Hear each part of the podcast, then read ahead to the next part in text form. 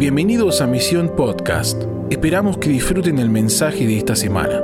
Para tener más información de este podcast y otros recursos, visita www.misioninstituto.com. Aleluya. Hay tres. Quisiera que anotes en esta mañana, más que una prédica, quiero darles un taller Quisiera que, saques algo para anotarse, que hoy llegaron las revistas y, y, pueden anotar ahí o en tu celular. Usa tu celular para algo que valga la pena. Pero quiero decir esto, hay tres actitudes que debemos tomar con el Evangelio completo. Esta noche voy a hablar del Evangelio completo, el que era, el que es y el que ha de venir. Pero hay tres actitudes. Una, quiero que lo anotes, creer en lo que Cristo hizo. Tu victoria está en creer en lo que Él ya hizo. Tu victoria está en que Él ya venció. ¿Ves? Creer, decí conmigo creer. Creer en lo que Él hizo. Experimentar al que es. Creer en el que era. Experimentar al que es. Decí conmigo experimentar. Nuestro evangelio no es solo creer lo que Él hizo, también es experimentar lo que Él hace. ¿Cuántos creen que Él está vivo hoy? Que Él sana enfermos hoy, que Él habla hoy, que Él restaura. Creemos en el que era, experimentamos el que es. Y número tres, tercer dimensión del Evangelio, nos preparamos. Así conmigo, prepararse.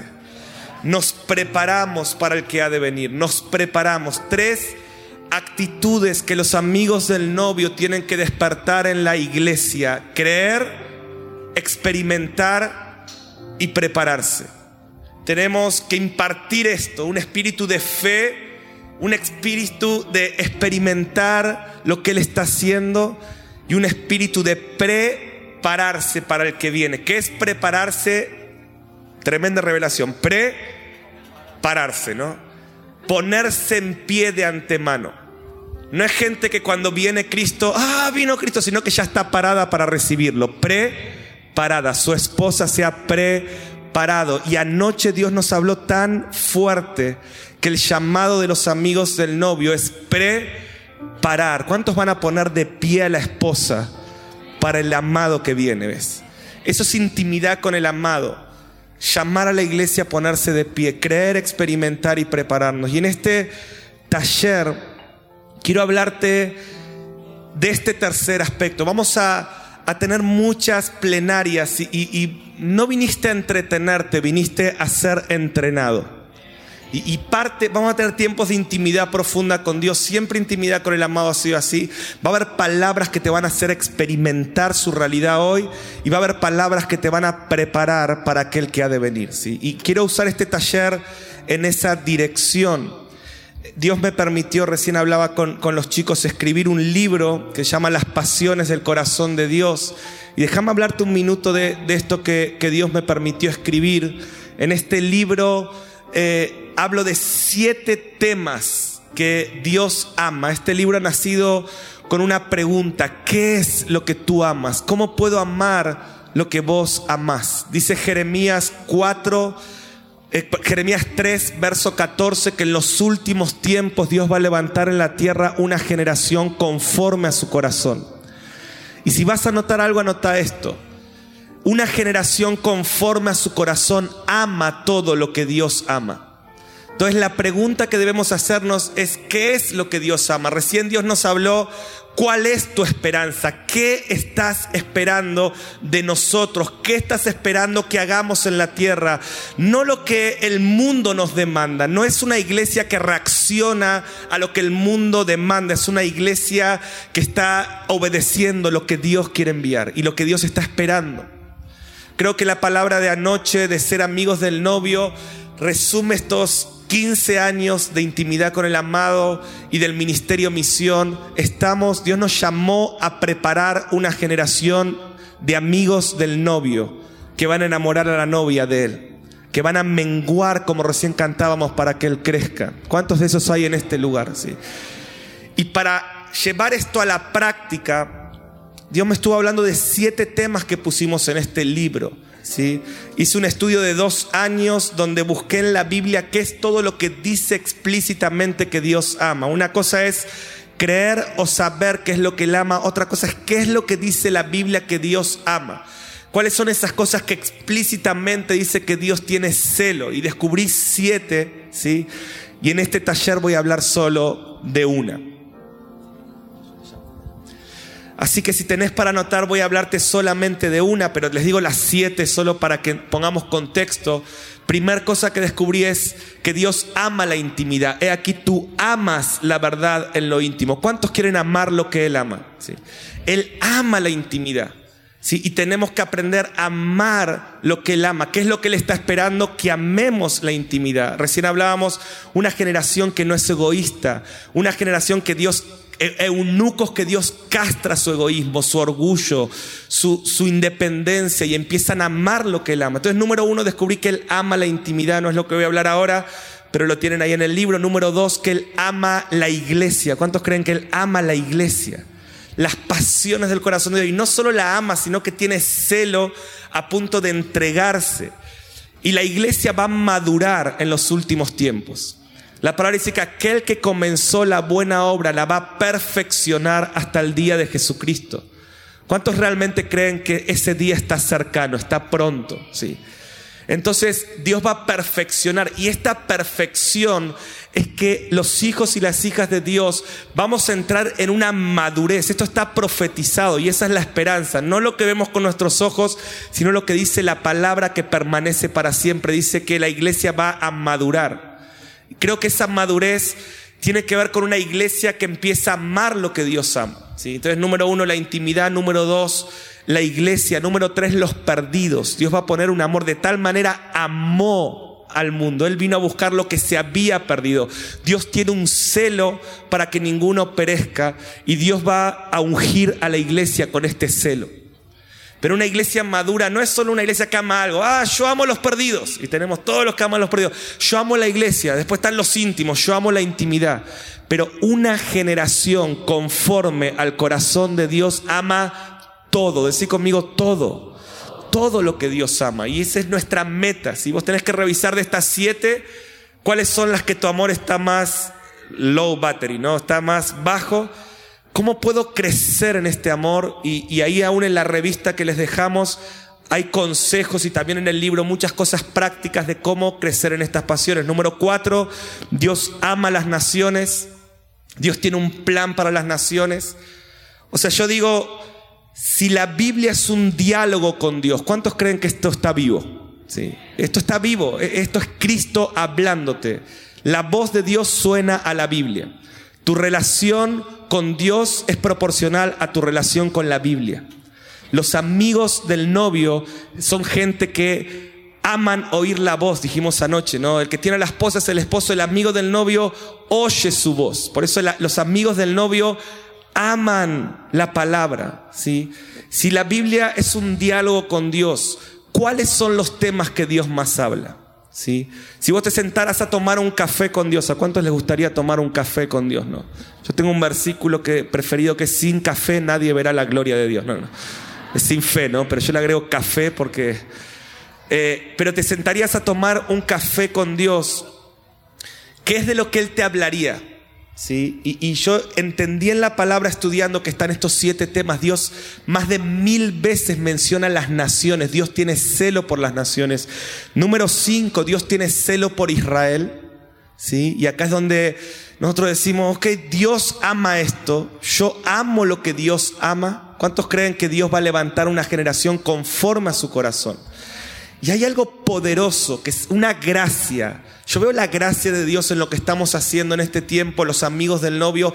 Hay una gracia que se desata en una vida que intencionalmente quiere amar lo que Dios ama, aunque no lo siente, aunque dice, yo no entiendo este amor que tenés por Israel o por las naciones o por los perdidos, pero lo que sí entiendo es que yo quiero tener un corazón conforme al tuyo, yo quiero amar lo que vos amas. Número 6, hay una pasión de Dios por el reino. Si vos te tomarías un café con Jesús, cada tres palabras te hablaría del reino. Te hablaría de las naciones, te hablaría de Israel, te hablaría del reino. Y por último, lo voy a hablar mañana, hay una pasión profunda del corazón de Dios por el regreso de Cristo físicamente a reinar, a reinar sobre la tierra. Y mañana vamos a hablar de esto. Ahora, te voy a hablar en esta plenaria, en este taller, de algo que no se habla mucho, pero yo creo que es una perilla vital, es una llave que te voy a mostrar en el nuevo pacto bíblicamente desata bendición y avivamiento sobre las familias de la tierra. En este tiempo que tantas familias están siendo atacadas, hay, hay una palabra del cielo que Dios nos dice, a través de este entendimiento, yo voy a bendecir familias, voy a bendecir naciones. Hay algo que estoy esperando hacer y que espero que mi novia haga y tiene que ver con la pasión por Israel. ¿sí? Y antes de de que vos veas a sacar conclusiones, yo te voy a pedir dos cosas en, esta, en este taller que voy a dar. Primero, que abras tu corazón, que abras tu Biblia. Segundo, que tengas la actitud de Hechos 17 que dice que los de Berea escudriñaban todo lo que escuchaban con la palabra de Dios. Y quisiera que no escudriñes lo que te voy a decir con tu mente o con tu tradición, que lo escudriñes con la palabra de Dios. ¿sí? Y que le des una oportunidad a Dios. Esto de vuelta, es como tomar un café con Dios y Dios te dice, te quiero hablar de algo que comúnmente no me escuchás o, no, no lo tenemos en diálogo, pero ya que estás madurando, ¿sí? porque yo con mi hija Connie de seis años hay cosas que no puedo hablar, pero hoy le pude decir, ella quería ir a jugar con sus primitos hoy a, un tiempo juntos y yo le dije, mira Connie, ahora ya tienes seis años y le puedo decir, Connie, lo que está pasando en el lugar donde vamos a estar es glorioso, Dios se va a manifestar, y ella ya entiende, entonces yo puedo empezar a hablar otras cosas porque mi hija está madurando y yo doy gloria a Dios que mi hija decidió estar acá hoy con nosotros, ¿ves? Y yo creo que hay una iglesia profunda que Dios le va a hablar cosas y Dios cuenta con vos, recuerden anoche, como amigo del novio, para no enamorar a la novia de lo que vos amas, para enamorar a la novia de lo que él ama, ¿sí? Y quiero mostrarte la pasión de Dios por Israel en el antiguo y en el nuevo pacto y, quiero que lo analicemos juntos. Amén, ¿están listos? Hacemos una oración, Espíritu Santo, en esta hora te pedimos que traigas espíritu de revelación y sabiduría, que rajes todo velo, que nos enseñes uno, ¿qué sentís por Israel? Hacele esta pregunta. Quizás le podrías decir qué sentís por Argentina, qué sentís por Brasil, pero quiero que dirijas la pregunta ahora. Por favor, todos los que están acá, dile Espíritu Santo, revélame, cuéntame lo que el Padre siente por Israel hoy. Abro mi corazón para oírte. Trae espíritu de revelación y sabiduría. Abre nuestros ojos para entender el plan que tienes hoy con Israel y cuál es el rol que la iglesia en las naciones, que la iglesia de Argentina, qué es lo que estás esperando de la iglesia del mundo con respecto a este tema. Te pedimos que abras nuestros ojos, que rajes todo velo y que desates toda la bendición y la gracia que tú has prometido para los que aman lo que vos amas, todo lo que vos amas. Enséñanos a amar todo lo que tú amas en el nombre de Jesús. Amén. Voy a empezar con número uno, la pasión de Dios por Israel, Isaías 62.1. Voy a usar muchos textos, me van a ayudar los chicos y seguime. Número uno, dice Dios, dice por amor de Sión. Acá está el amor explícito, ¿sí? Dice por amor de Sión no callaré, dice. Por amor de Jerusalén no descansaré. Sé que mucha gente ha cambiado Sión y Jerusalén. Dice por amor de la iglesia, como Sión es el pueblo. Es lo mismo decir por amor de la iglesia. Yo después te voy a mostrar en el Nuevo Testamento como la Biblia dice que no hay que hacer eso. O sea, dice explícitamente, como sabiendo que muchos iban a cambiar Israel por la iglesia, dice no hagan esto. ¿sí? Pero eso te lo dejo para un rato. Ahora dice por amor de Sión. ¿Cuántos creen que cuando Dios dice algo sabe lo que dice? Dice, por amor de ese pueblo no callaré, por amor de Jerusalén no descansaré, hasta que salga como resplandor su justicia y su salvación se encienda como una antorcha. ¿Sí? Dios dice, amo tanto ese pueblo y esa tierra. Vamos a ver que en un rato va a decir que ama la tierra. Si No solamente el pueblo, ama esa tierra amo tanto que yo no voy a callar. Entonces la pregunta es, si tu padre siente este celo y no calla de amor por Israel, ¿por qué la iglesia está tan callada? Yo creo que es tan necesario hablar de esto porque si no tenemos la perspectiva bíblica de lo que Dios siente por Israel y el plan de Dios por Israel, vamos a tener una perspectiva política y muchos tienen una perspectiva política, periodística, humanística. En los próximos años este tema es tan bíblico, tan profético, va a estar a la vista de todos y si la iglesia no tiene una visión basada en la palabra de Dios y en el corazón de Dios, escucha esto, la iglesia va a entrar en apostasía. Dice, y te lo voy a mostrar en un rato. Así que esto no es para que tengas miedo, esto es para que celebres porque Dios hoy quiere confiarte sus secretos. Es imposible meterse en las profundidades del corazón de Dios y no encontrarse con su pasión por Israel. Alguien me preguntó recién, Mariano, de, los chicos de Toma tu lugar, me dijo, ¿cómo empezaste a tener este celo por Israel? Yo dije, mira, yo no entendía nada, jamás elegí predicar de Israel, ni del regreso de Cristo, ni casi todo lo que predico, nunca elegí predicarlo, solo me metí en mi intimidad con Dios y empecé a ser intencional con una oración. Padre, enséñame a amar lo que vos amás. ¿Qué es aquello por lo que vos tenés celo? Yo quiero ser una persona que tenga un corazón con la forma de tu corazón, si vos tenés celo por algunas cosas, yo reconozco que no lo tengo, ¿me podrías dar tu celo? Porque Dios está levantando una generación de hijos que aman lo que el Padre ama. Ahora, cuando empezás a profundizar en este tercer aspecto profético del que ha de venir, ¿sí? si tu evangelio es solo de lo que Cristo hizo, es muy probable que no entiendas mucho lo de Israel. Si tu evangelio es lo que Él hace solamente, bueno, Él está haciendo muchas cosas hoy, pero cuando entras en Padre, revélanos la esperanza, revélanos qué es lo que la Biblia dice que viene, ahí te vas a encontrar con este tema, este tema del corazón de Dios que es Israel. No solamente necesitamos entender qué siente Dios, no es algo romántico, no es algo emocional, sino descubrir que hay un plan en el nuevo pacto, y hoy lo vamos a expresar y mostrar, para ese pueblo y para esa tierra, que Dios va a hacer algo con ellos a través nuestro, a través tuyo. Gracias por los amenes. Ahora cuando vean el texto van a decir amén. Hay una conexión directa, escucha, entre la postura espiritual correcta de la iglesia con Israel y la bendición en las naciones. ¿Cuántos quieren ver su nación bendita? ¿Cuántos quieren ver las familias de la tierra bendita? Tu familia bendita. Te voy a mostrar que Dios dice, amo tanto esa tierra, que cuando vos te alineás con esto, yo bendigo tu familia. Te lo voy a mostrar en un rato. Dios tiene un amor tan grande por Israel que dice, no voy a callar ni voy a descansar hasta no restaurarlos plenamente. Si Dios no descansa ni calla de amor por Israel, ¿cuánto estás contendiendo por esto? ¿Cuánto estás clamando por esto? ¿O estás callando por lo que Dios está gritando? Y todavía, como vemos, Israel no está restaurado, su salvación no se encendió como una antorcha. De hecho, Joel dijo que en los últimos tiempos en los últimos días el Espíritu sería derramado sobre toda carne. ¿Cuántos creen que eso comenzó en Pentecostés, pero va a ir en aumento hasta el día grande y terrible del Señor? Si eso ya empezó, pero mi hermano, hace dos mil años Pedro dijo, los últimos tiempos ya se empezaron a, a cumplir esas profecías, pero antes del regreso de Cristo tenemos la esperanza de tener promesas gloriosas. El Espíritu será derramado sobre toda carne. Y dice, y habrá salvación en Jerusalén. O sea, Dios nos está provocando diciendo, yo quiero hacer algo ahí.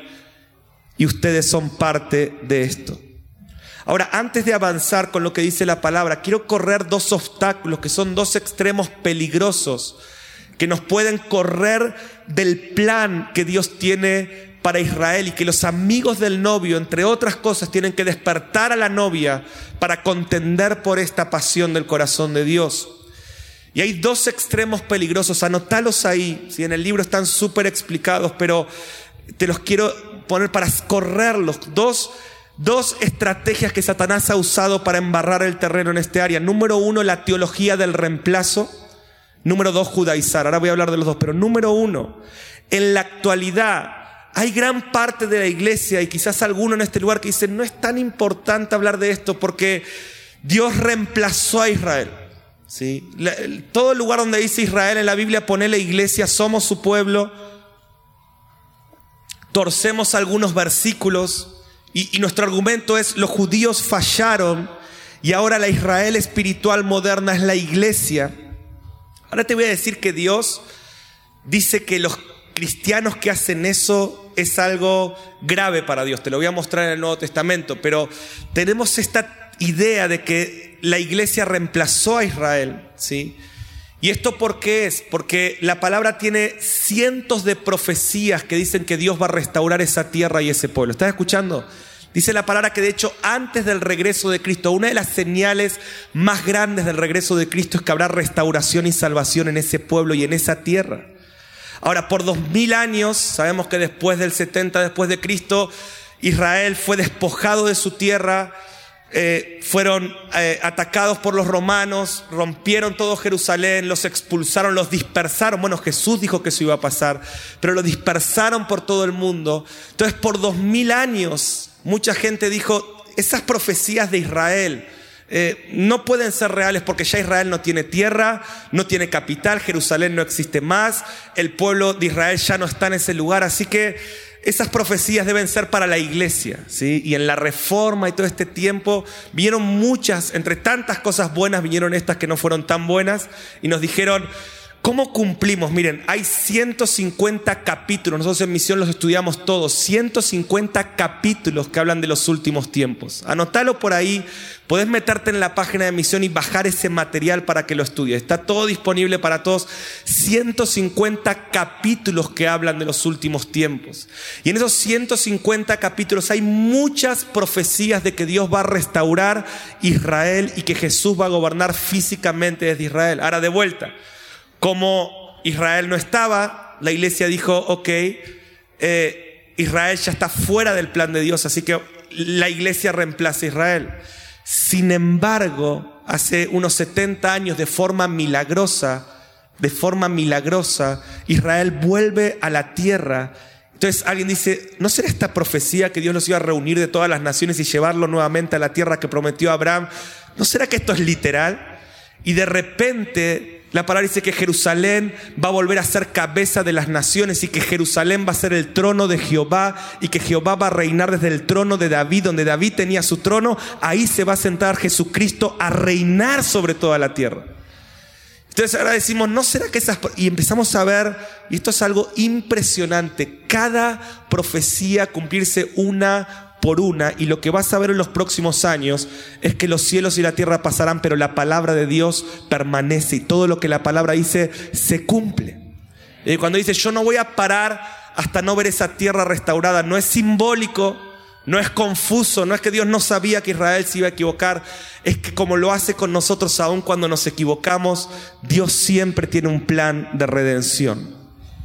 Ahora, la segunda postura que también es un error es la postura de judaizar que es tomar, esto era un problema de la iglesia primitiva, tomar las costumbres, la cultura judía y dejar de ser gentiles. Esta corriente dice, somos todos judíos, como ellos son el pueblo de pacto, tenemos que usar la kippah, tenemos que tocar el shofar, tenemos que vestirnos raros, tenemos que guardar los rituales. La palabra ambos extremos, Pablo dice que no es la postura correcta. Esto es un entendimiento inmaduro y superficial del misterio de Israel, que no deja que los gentiles tomen su lugar en el plan de restauración que Dios tiene para esa tierra. Esto genera un amor romántico y cultural y superficial que tampoco nos va a dejar a la iglesia cumplir el plan que Dios tiene para Israel. O sea, ¿qué te estoy diciendo en esta hora? Hace un rato, ¿cuántos preguntaron hace un rato, Dios, ¿qué esperás de nosotros? Y Dios te está contestando, ah, pero Señor, yo pensé que me has decir otra cosa. ¿Qué esperás de nosotros? Yo espero que empiecen a clamar por mis promesas para esa tierra. Yo espero que evangelicen, yo espero que se muevan y hagan lo que yo quiero hacer en ese lugar, porque ahora te lo voy a mostrar, cuando ustedes lo hagan va a venir un avivamiento para las naciones. ¿Me estás escuchando? Cuando ustedes tomen esta actitud, yo voy a sanar Argentina, yo voy a sanar Brasil, yo voy a sanar Chile, yo voy a sanar las naciones. Y yo sé que no me decís amén todavía, pero ahora cuando te lo lea, yo sé que me vas a decir amén. Entonces el propósito de Dios no son ninguno de estos dos extremos, anotáis, sino reconciliar, unir, derribar las enemistades, hacer de los dos un solo pueblo en perfecta unidad. Lean después Efesios 2, 12. ¿Sí? En adelante, que dice esto, dice que Dios de los dos pueblos hizo uno, pero no exterminando a uno y poniendo al otro, ni reemplazando a uno por el otro. Dice que su propósito es reunirlos y es dividir la pared de enemistad para reunir y usa la palabra reconciliar, o sea, Dios espera reconciliar el pueblo judío con la iglesia gentil antes de su regreso. Y si vos querés que Cristo venga y si vos realmente estás clamando, ven, vas a tener que empezar mínimo a orar por este, lo que Pablo llama este misterio.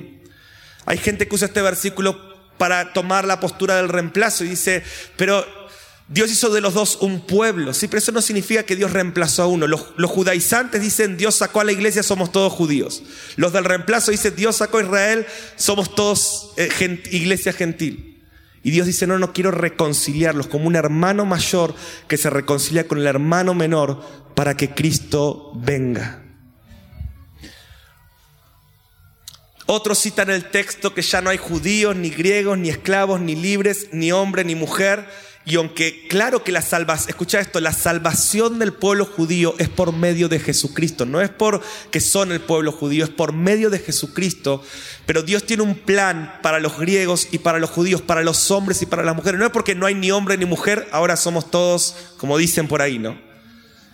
Y no es porque no hay judíos ni griegos, ahora somos todos, eh, no sé, gentiles. No, no, no, hay un plan para ellos. Ahora, Qué controversial que muchos elijan al Dios de los judíos, pero rechacen a los judíos. Y quiero ahora sí empezar a, meterme en esta última parte, en, cosas profundas. Esto es solo introducción. Acompáñame en tu Biblia Génesis 12, 2 y 3. Quiero hacer un poquitito de historia y nos metemos en el nuevo pacto. Y yo quiero profetizar esto sobre tu vida. Te vas a ir de esta conferencia amando todo lo que Dios ama. Cosas que ni te imaginaste. Cuando entras en intimidad con Dios, cuando alguien me dijo, ¿cómo, ¿cómo empezaron a amar todas estas cosas? Que nunca lo elegimos, solo elegimos entrar en intimidad con Dios. Y entras ahí y salís amando lo que Él ama. Amás la iglesia, amás la intimidad, amás los perdidos, amás las naciones, amás Israel, amás el reino, amás su regreso. ¿Cuántos van a cumplir esa profecía que en los últimos tiempos se verá una generación con un corazón conforme al de Dios? Que ama todo lo que Dios ama. Si sos vos, decía amén. Ahora déjame mostrarte algo, el origen de la nación de Israel, Génesis 12. Este pueblo se originó con un hombre llamado Abraham, un amigo de Dios, como aprendimos ayer. El Señor a sus amigos le cuenta lo que él ama. Y Dios lo agarra a Abraham y le habla de un deseo para todas las naciones y para todas las familias, lo santifica y hace un pacto de sangre con Él, un pacto inquebrantable como todos los pactos que Dios hace, sin letra chica, sin condiciones, hace un pacto con Él de a través suyo impartir una bendición, elegir Israel como un medio para bendecir las naciones de la tierra. Es un pacto y Dios no quiebra sus pactos. Entonces Génesis 12, 2 al 3, Dios le dice a Abraham, haré de ti una nación grande y te bendeciré y haré famoso tu nombre y serás una bendición. Y escucha esto, bendeciré a los que te bendigan, maldeciré a los que te maldigan y por medio de ti serán bendecidas todas las familias de la tierra. Tremenda promesa. Dios dice, y ahora van a ver como en los últimos tiempos, cuando Dios vuelve a poner en la escena a Israel que no estaba, estuvo dos mil años dispersado por el mundo y estaban a punto de ser exterminados y de repente vuelven a tomar esa tierra que Dios le prometió. Dios empieza a cumplir cada promesa y ahora dice, Israel, te voy a volver a poner a los ojos de todo el mundo. Claro que la política y muchos lo verán con una visión no bíblica, pero yo te voy a poner ahí y voy a bendecir a los que te bendigan, maldecir a los que te maldigan. Y a través de ti, en los últimos tiempos, voy a sanar las familias. Y vos decís, pero esa no es la forma. Yo creí que era de otra forma. Y dice, está bien que uses todas las formas que vos creas para que Dios sane las familias, pero qué bueno que te alinees con lo que Dios dice. Y no había una letra chica que decía, eh, bueno Israel, si te equivocás, Abraham seguramente, no sé, Dios no sabe lo que iba a pasar, si te equivocás o si fallan, no voy a cumplir esto, no, no, cuando Dios dice algo, Dios ya sabe lo que va a pasar, Dios no es hombre para mentir, ni hijo de hombre para arrepentirse. Dios elige una familia y una ciudad entre todas las familias y las ciudades de la tierra para hacer de ella su familia y su ciudad. La familia que Dios eligió en el antiguo pacto es Israel y su ciudad para siempre. Hoy te voy a mostrar muchos versículos que dicen que Jerusalén será la ciudad de Dios para siempre. Dios no escribió esa letra chica. De hecho, si quieren anotar Deuteronomio 7, 8 y 9, dice que Dios guarda su pacto con Israel por mil generaciones. O sea, Dios no quiebra ese pacto. Yo sé que la historia de Dios e Israel ha sido tan controversial. Israel siempre tomó caminos que lo alejaban de Dios, pero la pasión de Dios por este pueblo nunca menguó, aun cuando se iban lejos. Por amor a ti, yo no callaré, no descansaré. Oh, todo tu pecado y tu desobediencia y tu dureza no me va a detener. Tengo un plan, tengo un celo. Dice, lee a Israel con gran celo mi corazón arde por ese pueblo y no voy a parar hasta no verlo totalmente restaurado. Él envió profetas, reyes, tantas formas, señales, hasta usó a sus enemigos más de una vez para que el corazón duro de ese pueblo amado reaccione ante la rebelión y la idolatría constante. Eligió a ese pueblo para darnos al Salvador de la humanidad, Jesucristo, un hombre judío. Dios hecho hombre, guardando toda la cultura judía y las tradiciones judías, un hombre judío del linaje de David. Satanás dice, quiero que odie a ese pueblo porque así era Jesús. Y yo soy un anticristo. Entonces no quiero que tengas nada que ver. Ese es el espíritu del anticristo que hoy gobierna y lamentablemente hasta se ha metido en la iglesia. Jesús vino a cumplir el pacto de Dios con Abraham su propósito siempre fue responder al celo de Dios por las naciones. Por eso Jesús decía, no soy enviado, Mateo 15, 24, no soy enviado sino a las ovejas perdidas de la casa de Israel. Jesús decía, mi Padre ama las naciones, ¿sí? Pero ama las ovejas perdidas de Israel y yo vine para salvarlos. Y vamos a ver por qué lo rechazaron ahora en un momento. Cuando envió a los discípulos, les dijo, Vayan antes, Mateo 16, a las ovejas perdidas de la casa de Israel. Pablo, que tiene un llamado a los gentiles, dice, no me avergüenzo del Evangelio porque es poder de Dios para salvación a todo aquel que cree, al judío primeramente y también al griego. O sea, ¿qué te quiero decir con esto? Dios aún tiene un plan para Israel. Sí. Y quiero meterme en la sección 4 rápidamente que acá llega, todo esto fue introducción para esta pregunta. Dios rechazó a Israel. Yo sé que están ahí los pensamientos, los versículos en muchas de nuestras mentes, pero quiero mostrarte a Pablo hablándole a la iglesia gentil. Si La carta de Hebreos es Pablo hablándole a los hebreos cuál es la actitud que los judíos cristianos tienen que tener con los gentiles para hacer de los dos un pueblo. Ahora a los romanos, Pablo le habla a los gentiles cuál es la actitud que la iglesia tiene que tener con Israel. Entonces vamos a responder esta pregunta. Acompáñame, Romanos 11, 1 y 2. Dice así, digo pues, Pablo, Nuevo Testamento, Nuevo Pacto, digo pues, ¿ha desechado Dios a su pueblo? ¿Qué dice ahí? Leamos juntos. Voy a hacer de vuelta la pregunta. ¿Ha desechado Dios a su pueblo? En ninguna manera. Dice, porque también soy israelita. Más, vamos al verso 2. ¿Lo tenemos ahí el verso 2? Sí, ahí está. No ha desechado Dios a su pueblo. Quiero que declares esta palabra que derriba el espíritu del anticristo. Decirlo conmigo. No ha desechado Dios a su pueblo al cual desde antes conoció. Creo que está claro. ¿Sí? Realmente en el libro yo pongo muchos más versículos, pero acá tienen uno claro. Por eso cuando uno dice, bueno, Mariano, está todo bien, eso es el viejo pacto. Fallaron. De hecho, cuando lean todo Romanos 11, anotate ahí, leer Romanos 11, bueno, 9, 10, 11, pero léete 11. Si no lees mucho la Biblia, por lo menos lee el 11. Lee el 11. Y vas a ver que Dios dice esto. Así como ustedes fallaron y la gracia operó en ustedes antes del regreso de Cristo, la gracia va a operar en ese pueblo. No lo rechazó en ninguna manera. Entonces, número uno, tenés que anotar esto. Dios no rechazó, no desechó. Todavía Dios tiene un plan y todavía Él tiene celo por ese pueblo. Dios los escogió por gracia, por la misma gracia que te eligió a vos, no por obra. Ah, Mariano, pero son duros, pero son cabezones, pero son religiosos. Y vos también. Y la misma gracia que Dios te dio a vos, Dios la tiene para ellos. Ahora, otra de las preguntas que vos y yo nos hacemos cuando empezamos a crecer, ¿y por qué son tan duros todos los que tuvimos contacto con judíos y nosotros que predicamos mucho a los judíos decimos, pero son cabeza dura, pero te chocan, perdón si hay algún judío acá, pero es la verdad. Ok. Seguime unos versículos más, verso 11 de Romanos 11. Pablo le dice a los gentiles, dice, digo pues, han tropezado los de Israel para que cayesen ¿Qué dice ahí?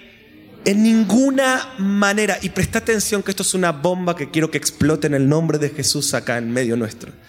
Dice, pero por su transgresión, por su error, por su dureza, por su rechazo, vino salvación a los gentiles para provocarles a celo.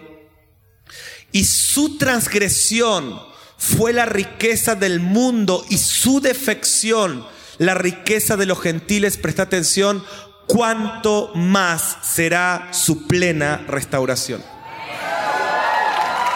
Es muy profundo lo que estoy hablando. O sea, ¿qué está diciendo Dios? Dice, yo los endurecí para que ustedes sean salvos. Yo me acuerdo estaba predicándole a un judío y, y vieron cómo era. Estaba con las manos acá pues ya me quería sacar plata, ¿no? Porque son rápidos, ¿no? Y tenía todos estos preconceptos que todos tenemos. Y yo estaba así como, ¿por qué son así? Dios me dice, Mariano, son duros porque yo los tuve que hacer duros para que vos seas salvo.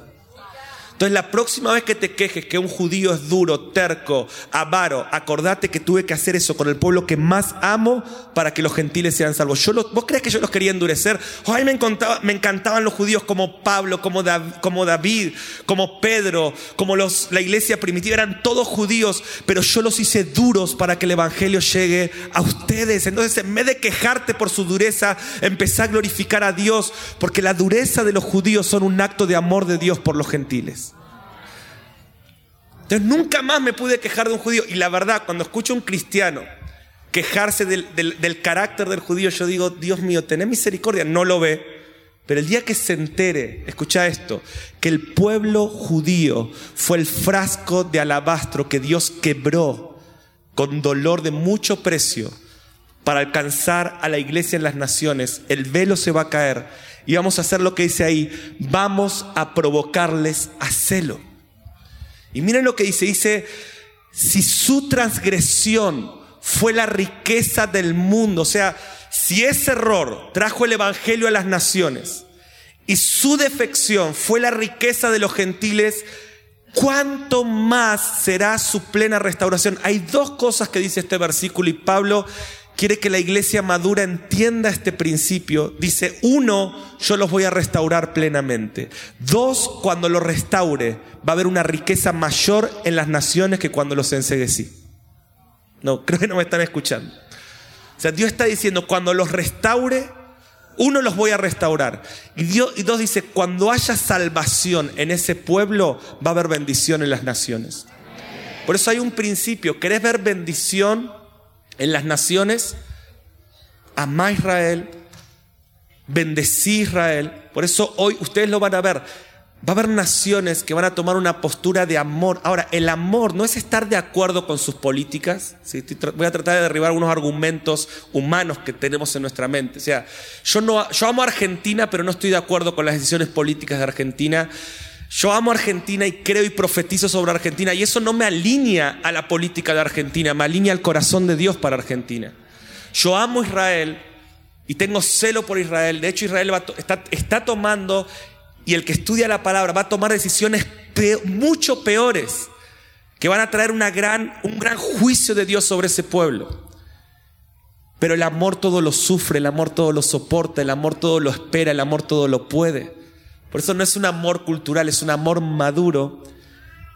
Y la palabra dice que Dios lo va a restaurar y cuando los restaure va a haber avivamiento en las naciones. Por eso Jesús dijo, Dios dijo, a través de ti bendeciré a las familias de la tierra. Yo creo que hay una tremenda conexión en que la iglesia tome la postura correcta con Israel y ese va a ser el canal para que Dios contrarreste el ataque que hoy hay contra las familias. que tenga oídos para oír que hoy. La caída de Israel no es ni total ni parcial, es parte del plan de Dios. Él los endureció por amor a nosotros. Y a veces somos a veces vemos que son duros de tratar, pero nuestro celo hará que sean restaurados. Su restauración traerá un avivamiento mundial. Por eso clamamos por Israel, porque queremos ver un avivamiento en la tierra. Vamos a leer unos versículos más, si quieres acompañarme, Aus. Porque a vosotros hablo gentiles, verso 13, porque yo soy apóstol a los gentiles. Dice, a ustedes les estoy hablando este misterio. Honro mi ministerio, porque si de alguna manera pueda provocar a celos a los de mi sangre y hacer salvos a algunos de ellos. Verso 15, vuelvan a leer, porque si su exclusión es la reconciliación del mundo, ¿qué será su admisión sino vida entre los muertos. Si su exclusión fue la reconciliación del mundo, ¿qué será su admisión? Sino vida entre los muertos. Verso 25, después lean todo porque es maravilloso, ¿no? Verso 25. Porque no quiero, hermanos, que ignoréis este misterio. Decir conmigo, no podemos ignorar sobre Israel. O sea, yo no sé cuántas prédicas en tu iglesia escuchaste sobre Israel, pero estamos hablando que la iglesia tiene que madurar, ¿sí o no? Y Pablo dice, está en la palabra, no quiero que ignoréis este misterio para que no seáis arrogantes en cuanto a vosotros mismos. Que dice Pablo, el que ignore este misterio va a tomar una postura de orgullo creyendo que somos nosotros salvos y ya fue Israel. O sea, Dios lo sacó, dice Pablo, si ignoran esto, van a ser orgullosos que ha acontecido a Israel endurecimiento en parte. Decir conmigo, en parte. Hasta que haya entrado la plenitud de los gentiles. Verso 25, y luego todo Israel será salvo creo que está demasiado claro. Y si hay un rechazo en tu corazón, déjame decirte que no es la palabra de Dios, es que el espíritu del anticristo opera. ¿Saben por qué opera sobre nosotros? Porque esto es así, recién hablábamos, lo hablábamos con Marcos. Dice, cuando entre la plenitud de los gentiles, Israel será salvo. Dicen las agencias misioneras que para el 2025 el Evangelio va a ser predicado ya en todas las naciones. Estará la Biblia traducida a, las etnias que faltan. Hoy con la globalización, la tecnología, dicen que para el 2025 todas las naciones habrán escuchado el Evangelio. ¿Será eso la plenitud de los gentiles? Todos los gentiles que ya están escritos en el libro de la vida. Satanás ya perdió esa batalla. ¿Cuántos creen que Satanás perdió la batalla de las naciones? El Evangelio está siendo predicado hasta lo último de la tierra. Ahora Satanás dice, ya perdí esta batalla, la de Israel no puedo perderla, porque si las naciones son salvas, e Israel se salvo, Cristo viene. Y si Cristo viene, yo ya no puedo engañar más, ya voy, mi sentencia se cumple y, me sacan y me, me echan al lago de fuego y azufre. O sea, Satanás dice, que Israel no sea salvo, ok, ya perdí la batalla, pero que la iglesia no ame a Israel, no ore por Israel, no entienda el misterio, que ignoren, que sean arrogantes en cuanto a vuestra salvación. Y acá tenemos la palabra que dice, no ignoren, no ignoren. Ha acontecido endurecimiento en parte hasta que haya entrado la plenitud de los gentiles y luego todo Israel será salvo. Hay tres formas bíblicas, si quieres anotar, que Dios va a usar para cumplir este versículo y traer salvación a Israel. Número uno, el abatimiento de su propia fuerza debido a los juicios de Dios. Van a venir juicios de Dios que los van a hacer volverse a Dios, como ha sido en la historia de Israel. ¿sí? No voy a hablar de eso ahora. Número dos, el testimonio de la iglesia apostólica en los últimos tiempos provocando la celo. O sea, algo está pasando. Miren, nosotros estamos yendo a Israel, no a sacarnos la foto con la tumba, no a hacer un tour.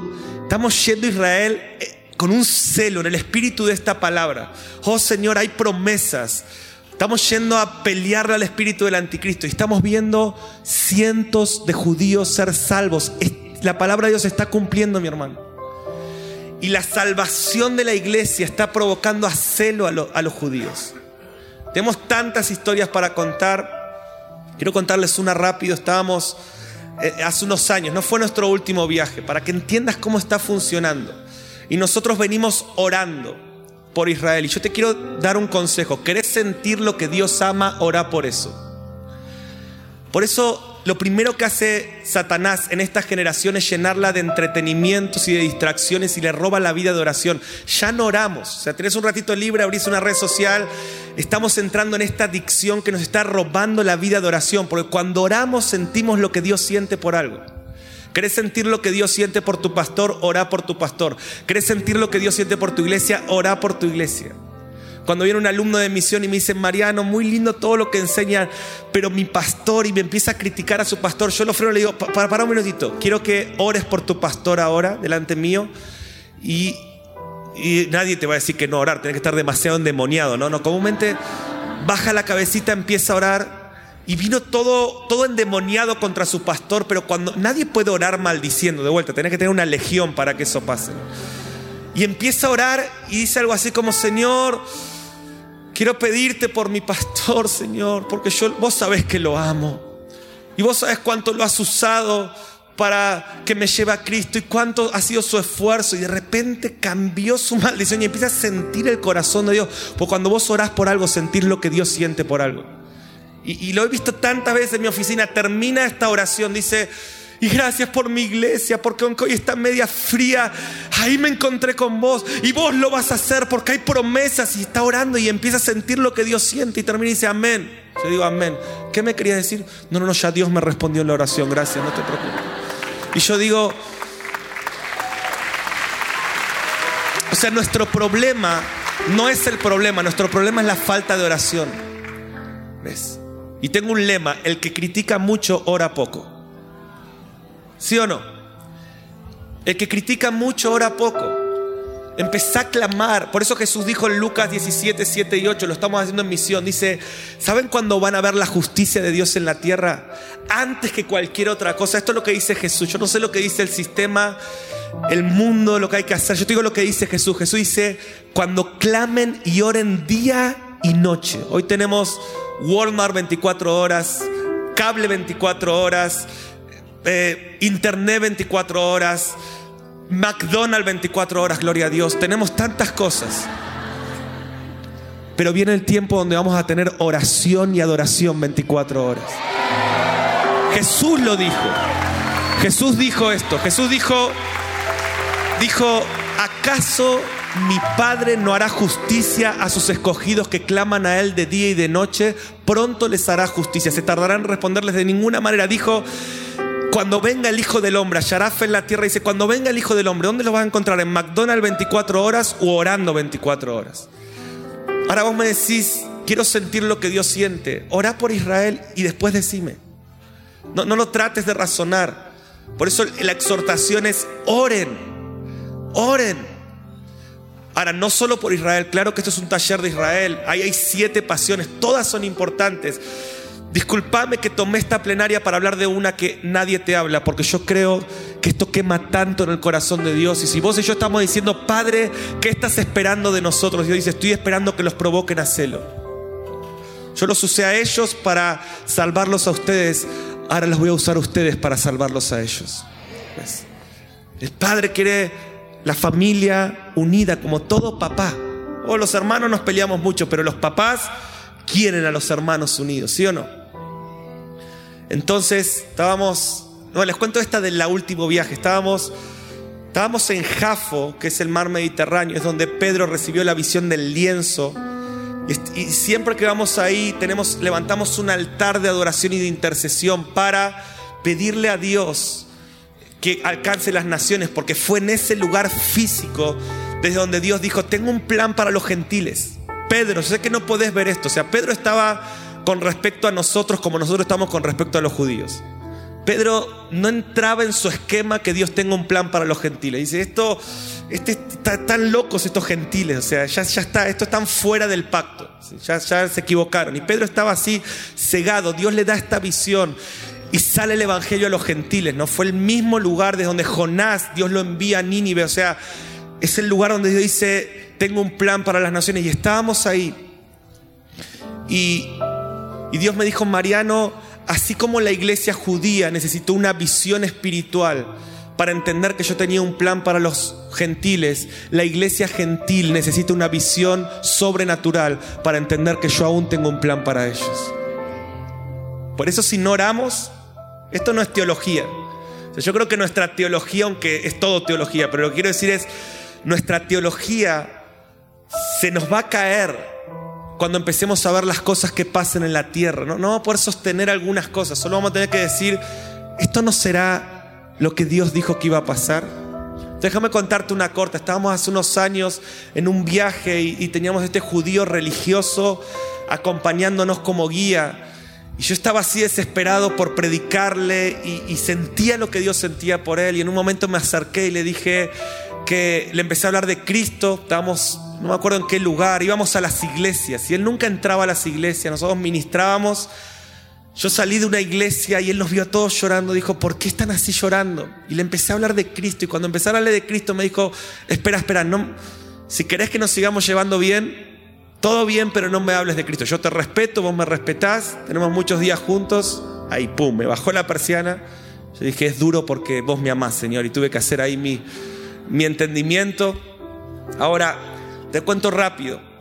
El último día del viaje vamos a ministrar una iglesia y en esa iglesia yo te quiero explicar cómo Dios quiere usarte para provocar a celo a ese pueblo. En esa iglesia, Damaris, ¿dónde estás Damaris? Levanta tu mano así todos te ven. Damaris está dirigiendo la alabanza. Y por primera vez en todo ese viaje, el judío, este religioso, el último día decide entrar a la iglesia Nunca entraba a las iglesias donde íbamos a ministrar. Él entra a la iglesia, pone su espalda en la pared y se pone a mirar todo. Y yo estoy por pasar a predicar y lo empiezo a ver de reojo. Digo, Señor, acá está. Y me olvido de la gente. Por en una congregación dije, Señor, yo te quiero dar este judío. Sé que vos los amás. O sea, a los gentiles le voy a predicar toda mi vida en Latinoamérica. Pero quiero darte este judío y cambio en mi mente el mensaje. Digo, ¿cómo le puedo predicar? Y empiezo a armar un nuevo sermón en mi mente para Él y lo voy mirando de reojo, oro, le saco fuera los demonios de mi espíritu y estoy ahí clamando por ese judío. Damaris está dirigiendo la adoración. El pastor me había pedido que pase la ofrenda. Y yo no, yo solo quiero predicarle a ese judío. Entonces le hago una seña a Damaris y le digo, plata, levanta Ella me entendió, si es discípula. Damaris me mira, no sé por qué a los ministros de alabanza no les gusta levantar la ofrenda. Padre, saca ese espíritu de los ministros de alabanza. Y Damaris me mira así como, no, levanta la ofrenda, no te disciplino. Bueno, y ahí pide la ofrenda y, realmente, yo no sé si fue de desgano o qué, pero dijo, bueno, vamos a orar por las ofrendas. Solamente eso dijo. Cierren los ojos y empieza a hacer una oración por la ofrenda. Y en el momento que está haciendo la oración por la ofrenda, yo estoy todo el tiempo relojeando a este judío y resulta que cuando yo veo esto, Damaris está pidiendo la ofrenda y está orando por la ofrenda y él le veo la cara, se transfigura su cara, está mirándola así, se saca de onda, se da vuelta y se va corriendo. Yo dije, no puede ser. Dije, claro, y yo empezó a, los judíos con la plata, ven que estamos pidiendo plata. No, ¿para qué levantamos ofrenda? Hubiese dado yo toda la plata al pastor. Y, me puse, me angustié tanto. Creo que fue la peor prédica de mi vida ese día pasé a predicar a los hermanos, pobrecitos. Yo estaba pensando, digo, ¿cómo se nos fue? ¿Por qué? ¿Por qué? ¿Por qué? Ya le iba a disciplinar a Damaris. Bueno, tenía todo pensado en mi mente.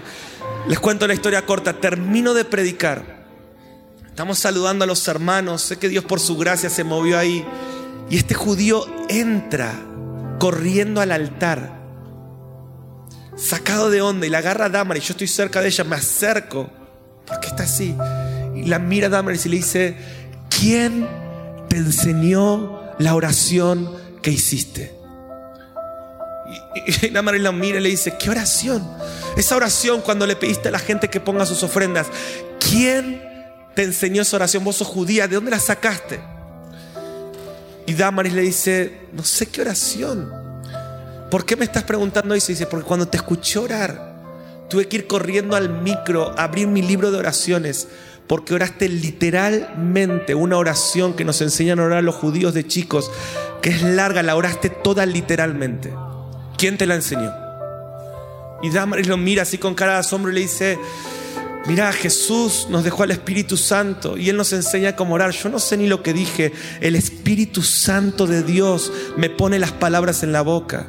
Y ahí Damaris agarra la onda y le dice, y yo creo que Él lo quiere hacer con vos. Este judío lleno los ojos de lágrimas, duro, pero de repente su corazón se ablanda, nos mira dice, ustedes tienen algo que yo no tengo, lo quiero, ¿cómo hago para recibirlo? Eso es lo que Dios está haciendo. Y te cuento esa. Y te cuento esa y te podría contar toda la tarde. Ahora, no empieza. No empieza yendo, empieza, Señor, quiero amar todo lo que tú amas. Lo tercero, quiero terminar, que Dios va a usar son las oraciones de los santos. Una iglesia que ora por Israel. Nosotros hemos puesto esto como cultura en mi casa hace como unos no sé, ocho años. Mi hija ora por Israel. Mi hija viene y me dice, estoy viendo un partido de fútbol de Argentina de la Copa América. Mejor no recordemos esas cosas, ¿no? Ahí Marco está, se levantó, está en avivamiento. Y está, estoy viendo este partido de la Copa América. Viene Connie, seis años. Yo estoy manifestado ahí viendo a estos jugadores, casi blasfemando, ¿no? Viene Connie y me dice, papi, ¿qué querés, hija? O sea, estoy ahí Messi, dale. Y dice, papi, ¿te puedo hacer una pregunta? Sí, hija. ¿Qué? Dale, que estoy viendo el partido. Me dice, papi, si juega Argentina-Israel, ¿quién te gustaría que gane? Porque a mí me gustaría que gane Israel. Y los que conocen a Connie, pregúntenle, debe estar por ahí, ¿cuál es tu país favorito? Te va a decir Israel. ¿Saben por qué? Porque Dios está levantando una generación profética que ama todo lo que Dios ama y tiene celo por lo que Dios tiene celo. ¿Qué le estás enseñando a tus hijos? ¿Patriotismo o reino?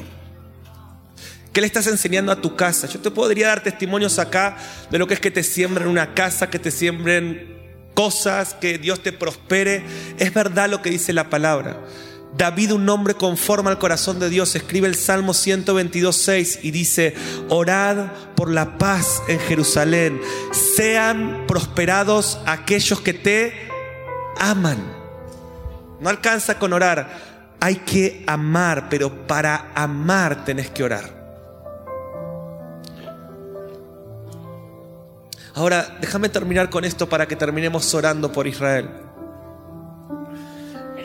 ¿Por qué tenemos que hoy mirar Israel y Jerusalén? El punto de referencia de nuestro pasado es la cruz y el punto de referencia de la venida de Cristo va a ser en Jerusalén. Ambos eventos bíblicamente suceden en Jerusalén. Jesús tenía que estar crucificado en un momento exacto y en un lugar exacto. Su segunda venida será en un tiempo exacto, en un lugar exacto. Bíblicamente ese lugar es Jerusalén. El celo y el amor de Dios están. Por eso cuando dice oren, porque uno cuando ora por algo mira algo. Hace dos mil años Dios mismo permitió la destrucción de esa tierra, sacó al pueblo, que era, un mensaje, no miren más acá, miren a las naciones, vayan por todas las naciones, hagan discípulos a todas las naciones, no hay nada que ver acá. O sea, cuando yo quiera que vuelvan a mirar acá, les aviso. Y ahora nos está avisando. Porque de repente, después de dos mil años, de una manera sobrenatural, ese pueblo vuelve a la tierra que estaba tomada por palestinos, y no, no, es política lo que digo, porque Dios tiene un plan bíblico para los árabes, Dios mandó a circuncidar a Ismael, Dios tiene un plan en los últimos tiempos de salvación para el pueblo árabe. Sin embargo, ustedes saben que la traducción de palestino es filisteo. No sé si sabían eso, googleenlo, es muy fácil darse cuenta. O sea que no se trata de política, se trata de Biblia. Dios le dio, los filisteos siempre fueron un pueblo que Satanás quiso ponernos en la tierra donde Dios le prometió a Abraham y a Israel. ¿sí? Por eso necesitamos entender esto, clamar por la salvación del pueblo árabe, pero clamar por las promesas que Dios tiene para Israel. Ahora, Jerusalén es el lugar el celo de Dios. Miren, déjenme leer, termino leyendo estos versículos, los voy a leer uno atrás del otro. Zacarías 8:3, promesas de que Dios va a restaurar Jerusalén. Yo he restaurado Sión y moraré en medio de Jerusalén. Y Jerusalén se llamará ciudad de la verdad. Y el monte de Jehová de los ejércitos, monte de santidad. Eso todavía no pasó. Eso dice, un día yo, Jesucristo, voy a vivir en Jerusalén y se llamará ciudad de la verdad.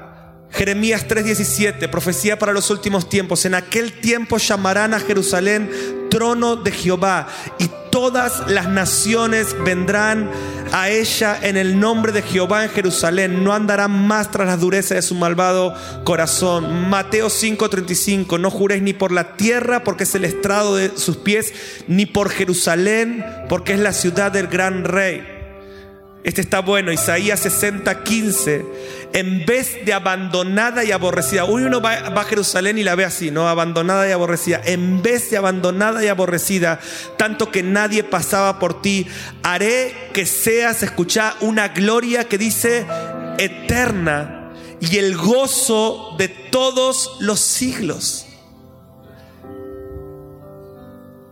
Salmo 48, 2. Hermosa provincia el gozo de toda la tierra es el monte de Sión a los lados del norte, la ciudad del gran rey. Isaías 67, 67 ni des tregua hasta que restablezca Jerusalén y la ponga por alabanza de la tierra. La guerra espiritual, más la batalla espiritual más importante de los últimos tiempos va a suceder en ese lugar. ¿Dónde estamos mirando? ¿Y cómo miramos comenzando a clamar? Dice la palabra, solo anoten los Zacarías 14:2, que él dice, porque yo reuniré a todas las naciones en contra de Jerusalén.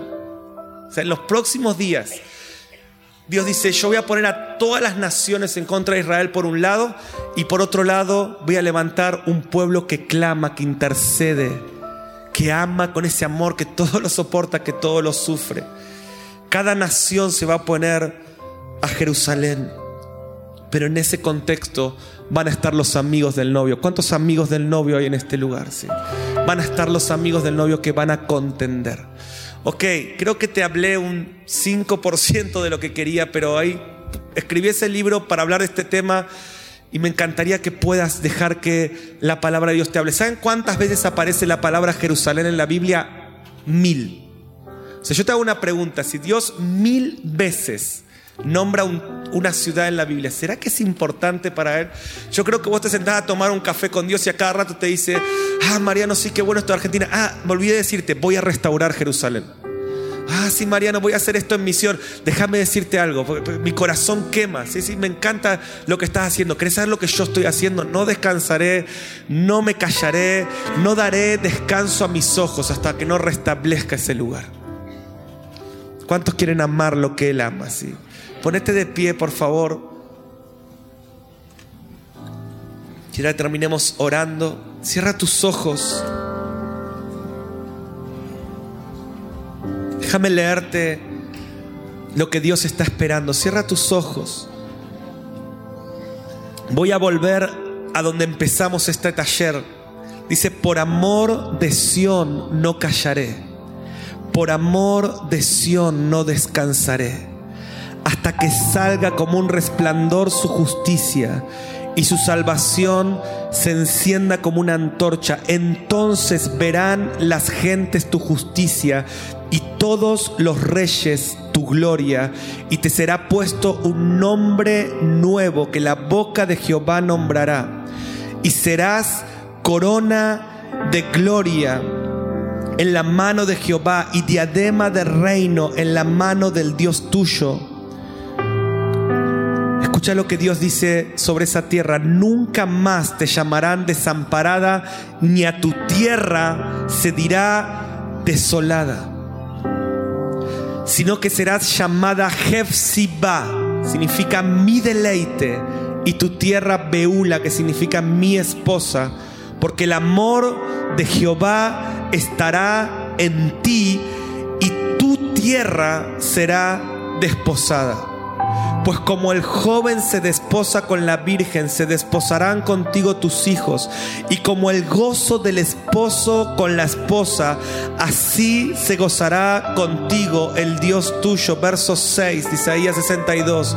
Sobre tus muros, oh Jerusalén, he puesto guardas todo el día y toda la noche. No callarán jamás.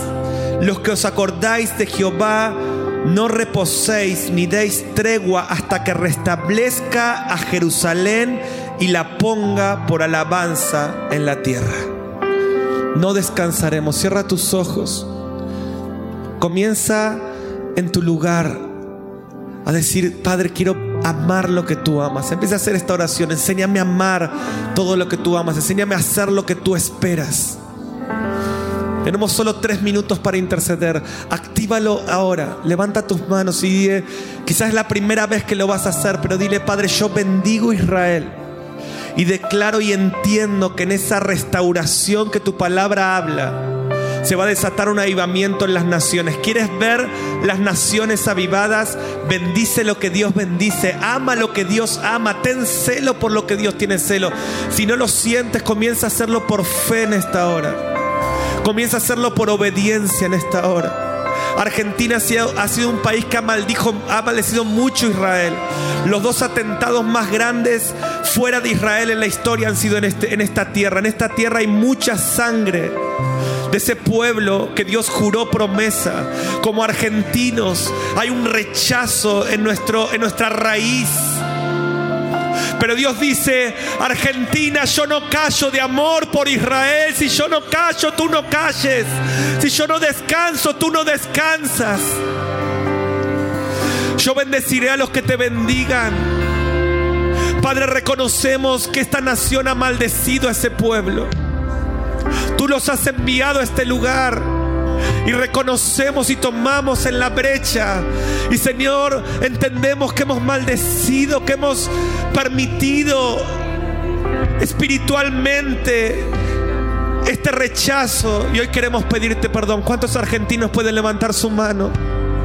Y dicen, te pedimos perdón, Señor. Por eso vemos nuestra nación. Entendemos que el cambio en nuestra nación no tiene que ver con la política, no tiene que ver con las armas de este mundo. Tiene que ver con despertar a lo que tú estás despierto. Líbranos del sistema de amoldarnos a este mundo. Nos amoldamos a tu corazón, nos amoldamos a tu palabra, nos amoldamos a tus deseos. El Señor dice, a través de ese pueblo bendeciré las familias de la tierra.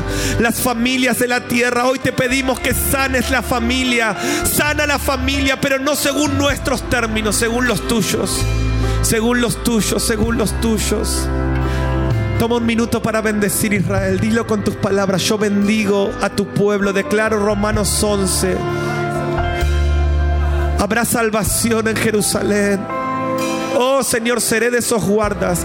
Dios está llamando a esos amigos del novio que van a interceder. Quizás tu egoísmo te hace interceder por las cosas que vos amás, pero la madurez de la iglesia la va a empezar a hacer ver más allá y esto va a desatar un gran avivamiento si tú lo quieres. Levanta tus manos, que tu cuerpo, tu alma y tu espíritu tomen una postura en esta hora. De vuelta, amar a Israel no es estar a favor de su política, es estar a favor del corazón de Dios y sus profecías y sus promesas. Gracias por escucharnos. Esperamos que este mensaje te bendiga y transforme tu vida para manifestar el reino eterno en las naciones. Te invitamos a suscribirte y compartir este contenido. Para más información visita www.misioninstituto.com.